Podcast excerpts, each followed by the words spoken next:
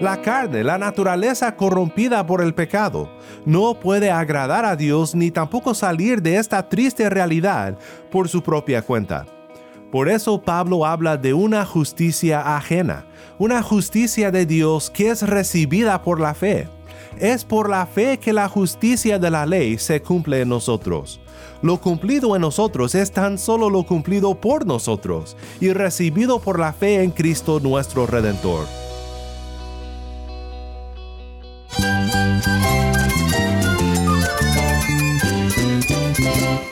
Cristo es la esperanza. Cristo es mi Señor y mi Salvador. Cristo ha transformado mi vida. Cristo es la viña. Separado de Él, nada puedes hacer. Cristo es el camino, la verdad y la vida. Jesús es mi todo.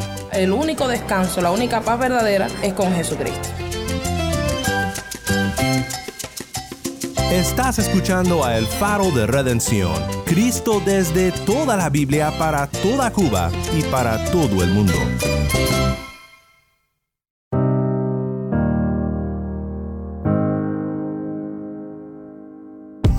Hola, mi nombre es Daniel Warren, gracias por acompañarme aquí en El Faro. Hoy comenzamos una nueva serie de vuelta en la carta de Pablo a los romanos, una serie que hemos titulado Más que Vencedores. Toda la semana estudiaremos juntos Romanos 8. Romanos 8 ilumina muchísimas cosas concernientes a nuestra fe y a nuestra vida cristiana y en muchos aspectos es la culminación de varias cosas que Pablo desarrolla en su carta. Hoy quiero pensar contigo en cómo Dios hizo lo que la ley no pudo hacer para que seamos contados justos por la fe en Cristo Jesús.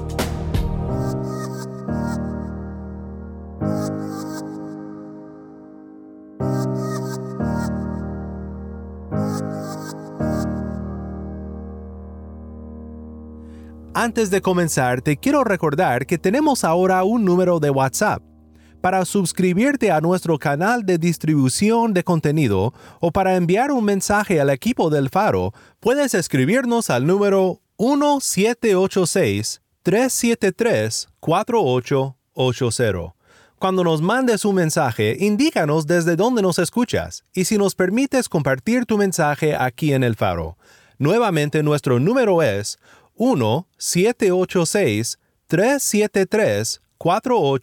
1-786-373-4880.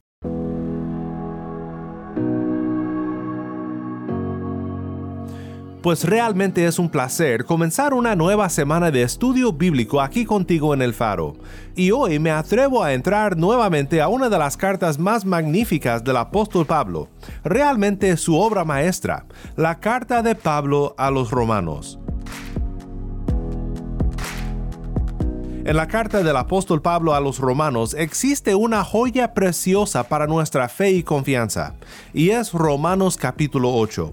Obviamente toda la carta es una exposición clara y precisa del Evangelio, pero en Romanos 8 muchos aspectos de este Evangelio que Pablo define y defiende en su carta cantan, cantan gloriosamente de cómo Cristo no solo nos libera de la condenación, sino también nos transforma en nuevas creaciones, no solo ahora, sino para siempre cuando en gloria regrese y seamos glorificados por siempre con Cristo. Quiero que escuches ahora la lectura del capítulo 8 de Romanos, aunque nuestro enfoque hoy será en los versículos 1 al 11.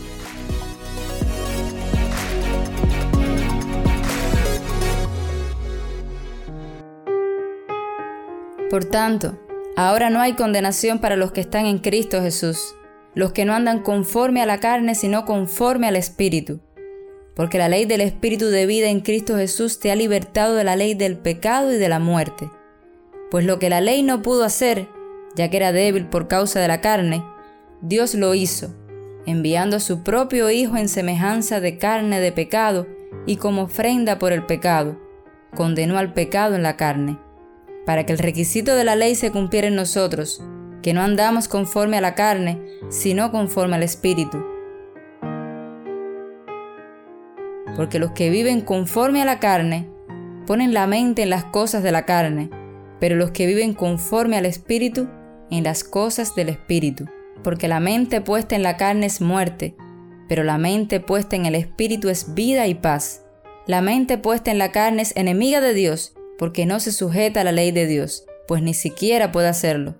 Y los que están en la carne no pueden agradar a Dios. Sin embargo, ustedes no están en la carne sino en el Espíritu, si en verdad el Espíritu de Dios habita en ustedes. Pero si alguien no tiene el Espíritu de Cristo, el tal no es de él. Y si Cristo está en ustedes, aunque el cuerpo esté muerto a causa del pecado, sin embargo, el Espíritu está vivo a causa de la justicia. Pero si el Espíritu de aquel que resucitó a Jesús de entre los muertos habita en ustedes, el mismo que resucitó a Cristo Jesús de entre los muertos, también dará vida a sus cuerpos mortales por medio de su Espíritu que habita en ustedes. Así que, hermanos, somos deudores, no a la carne, para vivir conforme a la carne, porque si ustedes viven conforme a la carne, habrán de morir.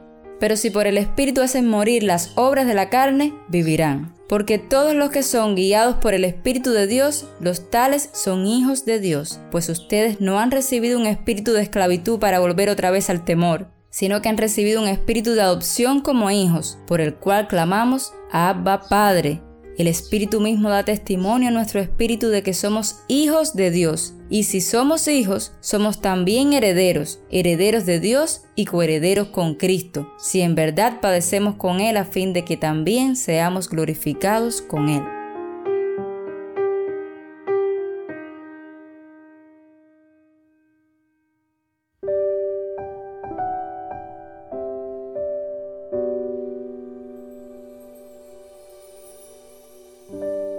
Pues considero que los sufrimientos de este tiempo presente no son dignos de ser comparados con la gloria que nos ha de ser revelada, porque el anhelo profundo de la creación es aguardar ansiosamente la revelación de los hijos de Dios, porque la creación fue sometida a vanidad, no de su propia voluntad, sino por causa de aquel que la sometió, en la esperanza de que la creación misma será también liberada de la esclavitud de la corrupción a la libertad de la gloria de los hijos de Dios pues sabemos que la creación entera gime y sufre hasta ahora dolores de parto.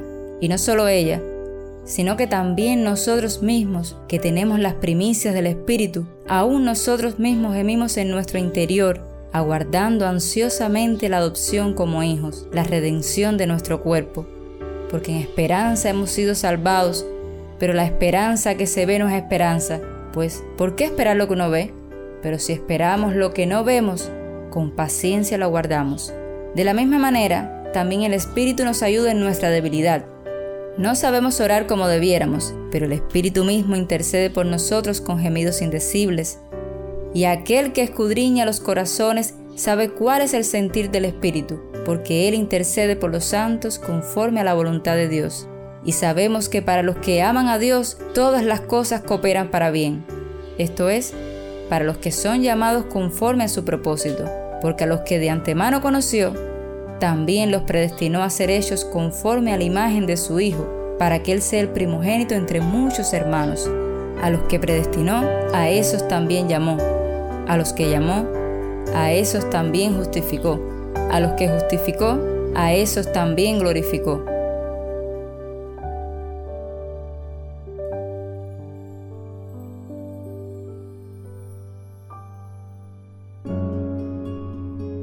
Entonces, ¿qué diremos a esto? Si Dios está por nosotros, ¿quién estará contra nosotros?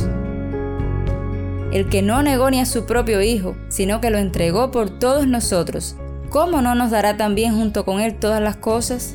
¿Quién acusará a los escogidos de Dios? Dios es el que justifica. ¿Quién es el que condena? Cristo Jesús es el que murió. Sí, más aún, el que resucitó, el que además está a la diestra de Dios el que también intercede por nosotros. ¿Quién nos separará del amor de Cristo? ¿Tribulación o angustia?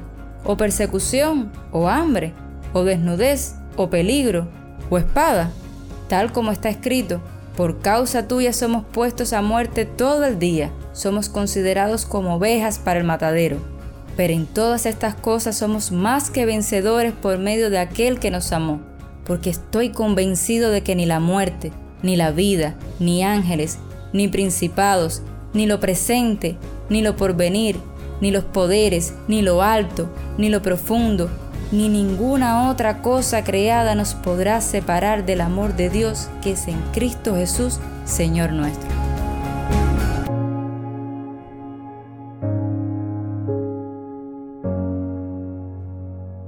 Muchas gracias, Tai. Nuevamente esto fue Romanos capítulo 8. Qué capítulo tan maravilloso de la palabra de Dios. Me emociona mucho poder pasar una semana contigo estudiando estas maravillosas palabras. Hoy quiero que nos enfoquemos nada más en los primeros 11 versículos, que desarrollan la maravillosa declaración de Romanos 8.1 que dice, Por tanto, ahora no hay condenación para los que están en Cristo Jesús, los que no andan conforme a la carne, sino conforme al Espíritu. La condenación es nuestro más grande problema. No existe problema más grande que este. Todo el sufrimiento humano, toda la injusticia que enfrentamos en este mundo, toda enfermedad, toda necesidad, por más grave que sean estas cosas, sin minimizar su realidad, por supuesto, no son nada a comparación de nuestro más grande problema, la condenación que merecemos como pecadores. Es algo que nuestra sociedad no reconoce, ni tampoco muchos creyentes, iglesias suelen hablar de ello porque decir que uno puede ser condenado por sus pecados se considera intolerante. Porque la condenación supone un sistema de reglas, una ley a la cual todos somos sujetos a la cual todos somos responsables. Y esto va en contra de la corriente cultural en nuestro mundo, que por lo general alega la autonomía del ser y la independencia humana. Lo que tú creas está bien, dicen, solo no me digas que yo también debo creerlo. Pero como Pablo ha elaborado durante toda la carta a los romanos, el gran problema del hombre es la santa ira y la condenación de Dios, cuya ley es conocida por todos, tanto por los judíos que recibieron la ley en tablas de piedra en el Sinaí, como por los gentiles que por conciencia natural conocen la ley y saben lo que deben de hacer aunque todos por igual son condenados por sus pecados. La condenación es nuestro más grande problema, pero gloria a Dios, Él ha provisto la solución. Él nos ha dado Cristo. Porque la ley del Espíritu de vida en Cristo Jesús te ha libertado de la ley del pecado y de la muerte. Pues lo que la ley no pudo hacer, ya que era débil por causa de la carne, Dios lo hizo, enviando a su propio Hijo en semejanza de carne de pecado y como ofrenda por el pecado, condenó al pecado en la carne para que el requisito de la ley se cumpliera en nosotros, que no andamos conforme a la carne, sino conforme al Espíritu. Estos versículos son muy interesantes por cómo Pablo hace un contraste entre dos leyes, entre comillas, y digo entre comillas porque la primera ley que Pablo menciona no es del mismo tipo que la segunda ley que menciona. La ley del Espíritu de vida en Cristo Jesús. Esta es la primera que Pablo menciona. ¿Qué querrá decir Pablo con eso? ¿Acaso somos salvos por esta ley?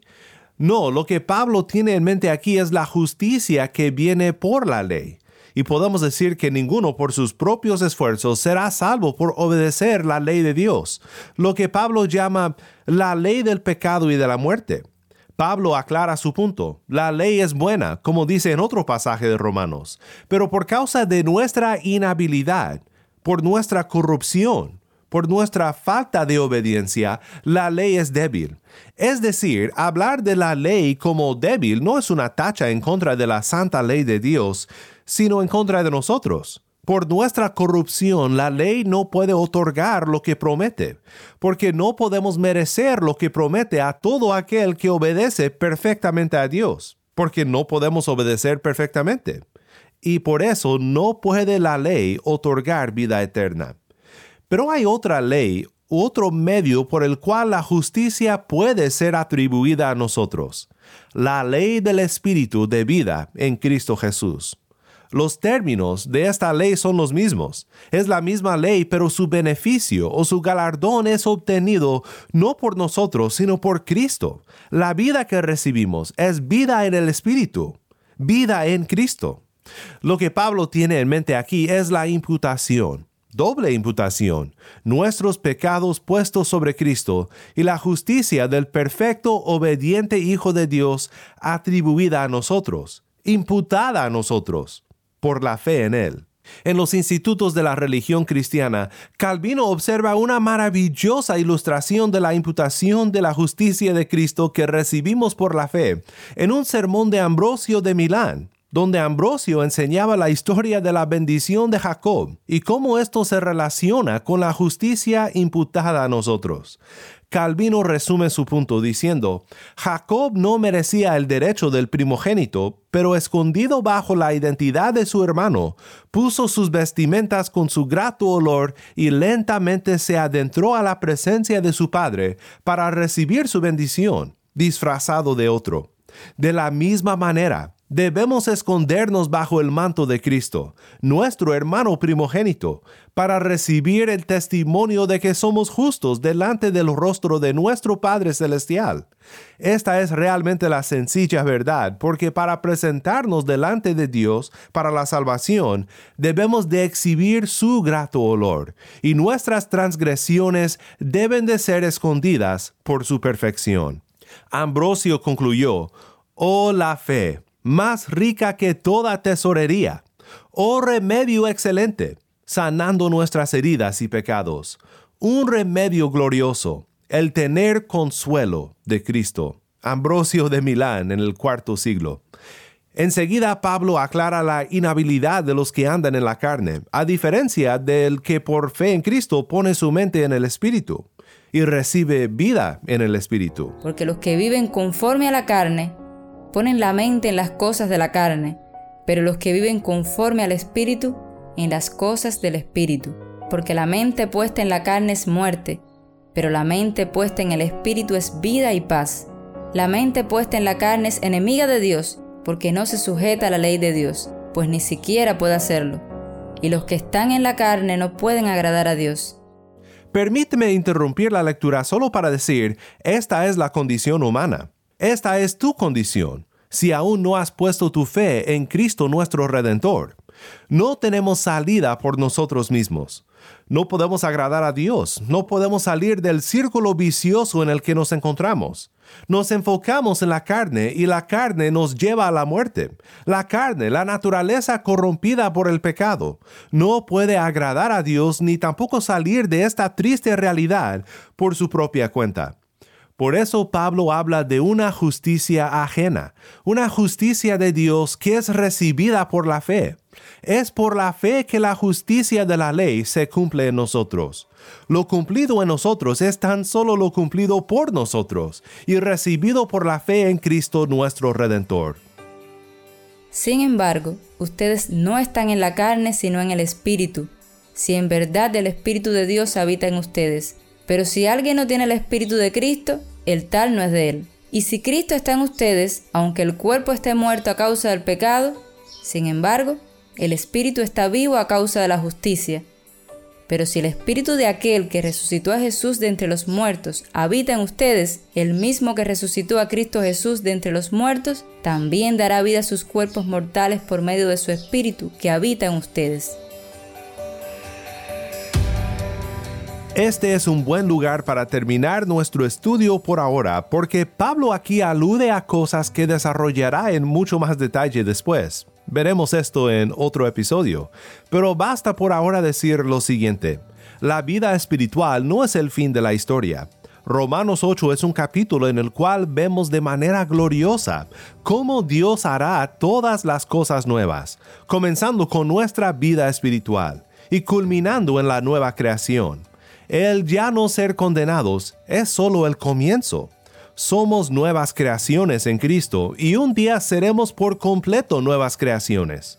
Si el Espíritu, dice Pablo, de aquel que resucitó a Jesús de entre los muertos, habita en ustedes, el mismo que resucitó a Cristo Jesús de entre los muertos, también dará vida a sus cuerpos mortales por medio de su Espíritu que habita en ustedes.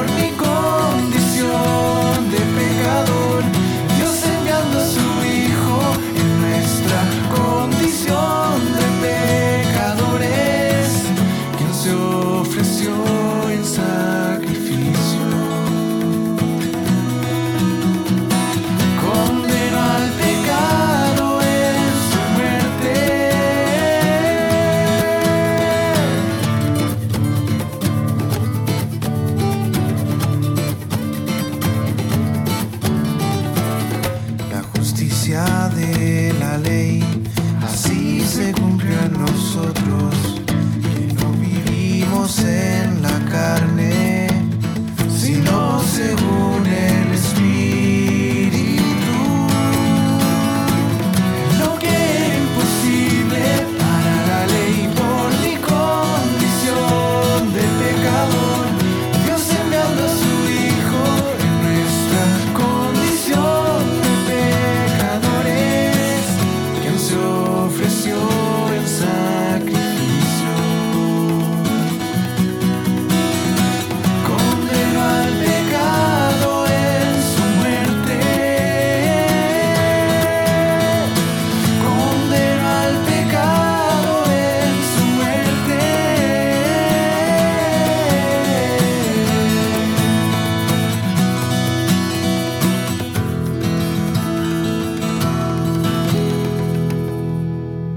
Romanos 8 canta por gracia. Mi nombre es Daniel Warren y esto es el faro de redención.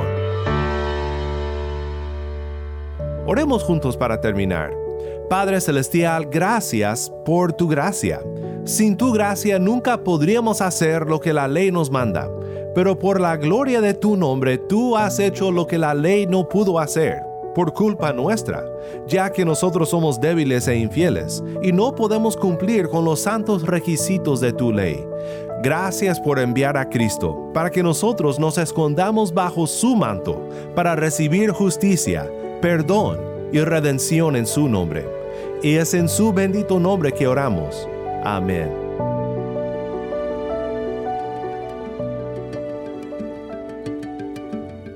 El Faro de Redención como programa radial fue ideado para Cuba, pero ha crecido a un nivel global y si estás en sintonía fuera de Cuba, te agradezco por pasar estos tiempos con nosotros estudiando temas que nos fortalecen en nuestro caminar cristiano. Para más información sobre este ministerio y sobre cómo tú puedes formar parte de nuestra misión, visita nuestra página web elfaroderedención.org. Nuevamente nuestra página web elfaroderedención.org. No olvides que también nos puedes seguir en las redes sociales, en Facebook, Instagram y Twitter. Solo busca El Faro de Redención. Allí encontrarás más contenido durante la semana para animarte en tu fe y para mantenerte informado sobre el ministerio del Faro. Si esta programación ha sido impactante para ti, queremos saber de ti. Puedes escribirnos al correo electrónico ministerio arroba elfaroderedención.org. Nuevamente nuestro correo electrónico ministerio arroba elfaroderedención.org o mándanos un mensaje de voz a nuestro número de WhatsApp y cuando nos lo mandes indícanos si podemos incluir tu mensaje en un futuro programa. Nuestro número de WhatsApp es 1-786-373-4880. Nuevamente nuestro número de WhatsApp 1-786-373-4880.